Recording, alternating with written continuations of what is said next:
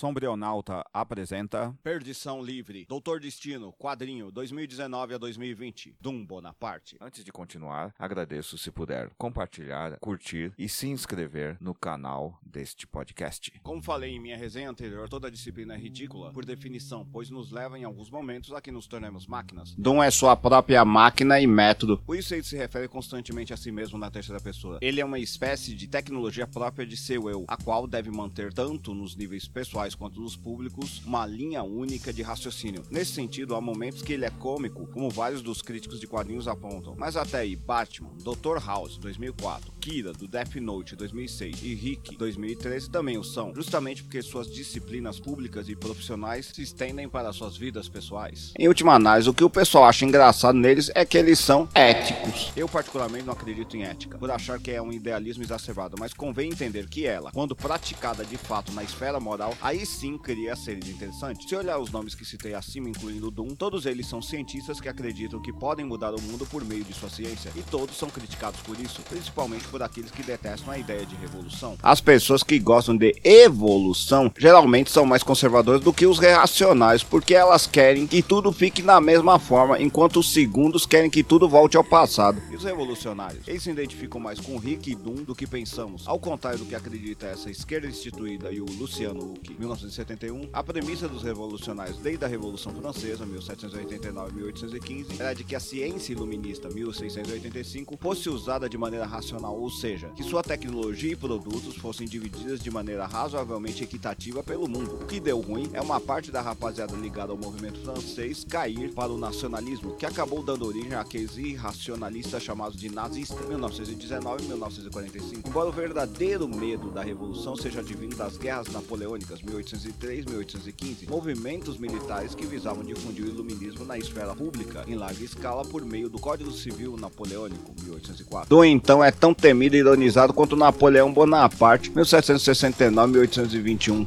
o foi porque quer que a ciência assuma o controle da política. Logo, nossa admiração por Doom vem do fato de que o personagem é uma espécie de bonapartista, alguém que realmente quer uma mudança na realidade concreta das populações que domina. Esse tipo de tirano, no sentido mais grego possível, acredita na humanidade, só que pensa que o caminho mais curto para alcançar o ideal rossoniano de paz deve ser seguir seu comando. Nada de novo, meus caros. Leia O Príncipe, 1532, de Maquiavel, 1469-1527 até o fim, e você verá que esse ideal teórico do líder canalha, mas de boas intenções, já havia se traçado desde os romanos. Doom é o ideal napoleônico transformado em quadrinhos. Siga lendo para a parte 3, Perdição Manifesta. Se você apreciou, compartilhe nas suas redes sociais. Dê um curtir se você estiver no Facebook. Dê 50 palminhas se você estiver no Medium. E dê, finalmente, um curtir e um compartilhar se estiver no Facebook. Ou, se estiver no WhatsApp, envie para seus amigos. Se estiver no TikTok, compartilhe também e divulgue. Se estiver no YouTube, se inscreva em nosso canal. Até mais. Até a próxima. Obrigado.